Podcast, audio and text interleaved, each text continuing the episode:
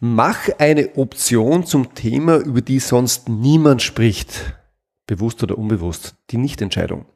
Heute, wie du die Wahrscheinlichkeit einer Entscheidung in einem Entscheidungstermin mit Entscheidern massiv steigern kannst, indem du über die offensichtlichste aller Entscheidungsoptionen sprichst, die aber fast nie jemand adressiert. Ich bin Georg Jocham, herzlich willkommen zu einer weiteren Folge von Entscheidend besser. Das ist der Podcast für alle, die dafür sorgen, dass in Unternehmen besser und schneller entschieden wird und zwar egal in welcher Rolle. Das kann man nämlich als Entscheider genauso gut beeinflussen wie als Projektleiter oder als Führungskraft. Ja, das ist heute die zehnte Episode in der zehnzeiligen Reihe, zehn Gründe, warum Projektmanager und Experten nicht die Entscheidungen erhalten, die sie benötigen. Also heute der letzte Teil. Und bei diesem letzten Teil muss ich an eine Episode aus meiner Konzernvergangenheit denken. Äh, du weißt vielleicht, ich habe mehrere Jahre Konzernerfahrung auf dem Buckel, bevor ich keine Lust mehr auf große Strukturen hatte. Und äh, ähm, es war einmal, dass ich Teil eines Fahrzeugbeschaffungsprojektes war. Das heißt, ich habe äh, in einem Eisenbahnverkehrsunternehmen gearbeitet und dort gibt es regelmäßig Lokomotiven und Triebwägen und ähm, Waggons zu beschaffen. Du musst eigentlich gar nicht wissen, was das alles ist. Das ist was für die Eisenbahner. Und das sind regelmäßig sehr, sehr große Projekte. Äh, also mehrere hundert Millionen Euro ist das Volumen, das da regelmäßig drin ist. Und wir waren in einem Abstimmungstermin vor einer Ausschreibung. Diese Dinge werden natürlich alle ausgeschrieben. Und ähm, es war klar, ich brauche in dem Termin das Go, ich darf jetzt die Ausschreibung machen. Und mein Vorstand, äh, für den ich damals gearbeitet habe, der wusste das auch und war auch Teil des Steering Committees. Ich bin in das Steering Committee reingegangen und habe das präsentiert und ich glaube, ich habe es gar nicht schlecht gemacht. Heute will ich es wahrscheinlich noch besser machen. Aber bei mir ist dann was passiert, was äh, in ganz vielen dieser Terminen passiert, nämlich dann erzählst du was, dann unterbricht dich wer, dann gibt es eine Frage und plötzlich, und du hast keine Ahnung warum, bist du in irgendeinem technischen Detail und sprichst dann über Motorenbaureihen und über Abrollwiderstände und über Kupplungstechnologien. Also Themen, wo du normalerweise gar nicht so die große Ahnung hast, weil es dann eher, ja, die, eher die Frage ist, den Lieferant beantworten muss. Aber wir haben da über Dinge diskutiert, mir ist ganz schlecht geworden. Und gleichzeitig hat mich ein ganz komisches, komisches Gefühl beschlichen, weil wenn du eine Frage gestellt kriegst in so einem Meeting und du kannst die Frage nicht beantworten, dann gilt wie das Amen im Gebet immer das Gleiche, nämlich bevor wir eine Entscheidung treffen, musst du erst die Frage beantworten. Und das ist so ein unausgesprochener Mechanismus, der irgendwie immer gilt. Kannst die Frage nicht beantworten, nimmst sie mit, bereitest die Antwort auf, dann geht's weiter.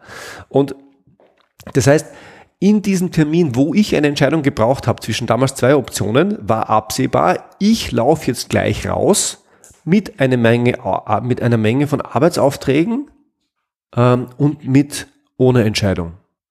Und ähm, ich war kurz davor zu sagen, ja, aber wir müssen es heute entscheiden oder Sie müssen es heute entscheiden. entscheiden. Und in dem Moment hat mich mein Vorstand gerettet ähm, der hat nämlich die offensichtlichste aller Fragen gestellt. Der hat, der, der wusste in Wirklichkeit die Antwort. Und da, trotzdem hat er unterbrochen und hat gesagt, Herr Jocham, was passiert eigentlich, wenn wir heute keine Entscheidung treffen? Und das war extrem schlau, weil der wusste die Antwort und der hat die Frage aus einem Grund gestellt und ich wäre fast, fast gestolpert, weil mein erster Gedanke war, ja, keine Entscheidung treffen, das geht gar nicht. Also sie müssen es heute entscheiden. Und wenn ich das gesagt hätte, dann weiß ich, dann wäre ich sicher ohne Entscheidung aus dem Termin rausgegangen, dann hätten die mich gekillt. Ähm, und ich hatte aber meine, meine sieben Zwetschgen beisammen, deswegen habe ich verstanden, was ich, was ich jetzt sagen soll und habe dann gesagt, ja, ähm, guter Punkt, das hat folgende Vorteile. Ja, also wenn wir äh, heute keine Entscheidung treffen, hat es den Vorteil, dass ich alle Ihre Fragen mitnehmen kann und die Antworten raussuchen kann. Dann haben wir alle Details teils geklärt und damit haben wir eventuell eine etwas bessere Entscheidungsbasis. Ähm, der Nachteil ist, wir starten die Ausschreibung verspätet äh, und nachdem wir dort schon auf dem kritischen Pfad sind mit Konzerneinkauf und Schlag mich tot, haben wir unter Garantie, wenn wir heute keine Entscheidung treffen, einen Verzug im Projekt. Und plötzlich haben die alle große Augen gemacht. Und keine fünf Minuten später war entschieden, dass wir bitte die Ausschreibung starten und ich möge doch die Fragen äh, im Nachgang beantworten, aber die Entscheidung sei getroffen. Und das war ein genialer Schachzug meines Vorstands. Ja, ich habe das im ersten Moment gar nicht richtig verstanden, was der gemacht hat. Aber der, der, der hat mit dieser Frage, Herr Jocham, was passiert, wenn wir heute keine Entscheidung treffen, die Diskussion komplett neu geframed, nennt man das. Das heißt, der hat eine an, der hat die bestehende Diskussion über Details durch eine andere Diskussion ersetzt. Und nachdem die Diskussion eine andere war, war auch das Ergebnis ein ganz anderes.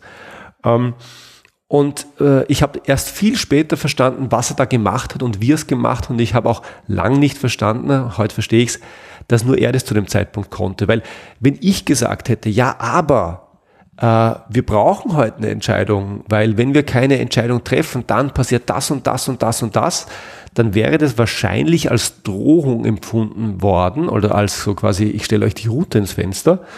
Und das ist ganz gefährlich, weil wenn du das bei Top-Entscheidern machst, dann dann haben wir dann regelmäßig ein, ein, ein Statusduell. Also du sagst denen, was sie nicht können und dann kommt regelmäßig die Antwort, ausgesprochen oder unausgesprochen, naja, wir werden dann schon sehen, wer hier den längeren, hätte ich es fast gesagt, wer hier entscheiden darf.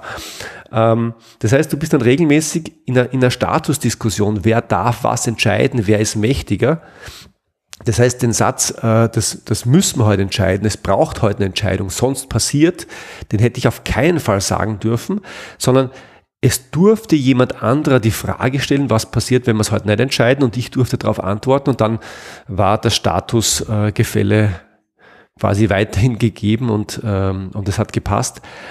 Was ich aber verstanden habe, ist, dass diese dass, dass es extrem schlau ist, diese Option nicht zu entscheiden oder später zu entscheiden, ähm, aufzunehmen und aktiv anzubieten. Das heißt, seitdem, seitdem ich das verstanden habe, biete ich na, fast immer als eine Entscheidungsoption an, die Entscheidung zu vertagen. Und das hört sich für die meisten Menschen total irre an, weil warum sollen wir etwas anbieten, also als Option darstellen, was wir ganz offensichtlich nicht wollen? Warum sollten wir das machen? Naja, ganz einfach, weil es eine Option ist, die regelmäßig gewählt wird. Und nachdem es eine Option ist, die regelmäßig gewählt wird und weil es eine Option ist, die auch Vorteile und Nachteile hat, die man beschreiben kann, ähm, kann man die auch ruhig darstellen. Das heißt nochmal, in, in, in einigen der vorhergehenden Episoden habe ich ja schon gespro darüber gesprochen, dass es schlau ist, immer mindestens zwei Optionen anzubieten. Nicht weniger als zwei, aber auch nicht recht viel mehr. Das heißt mindestens zwei Optionen.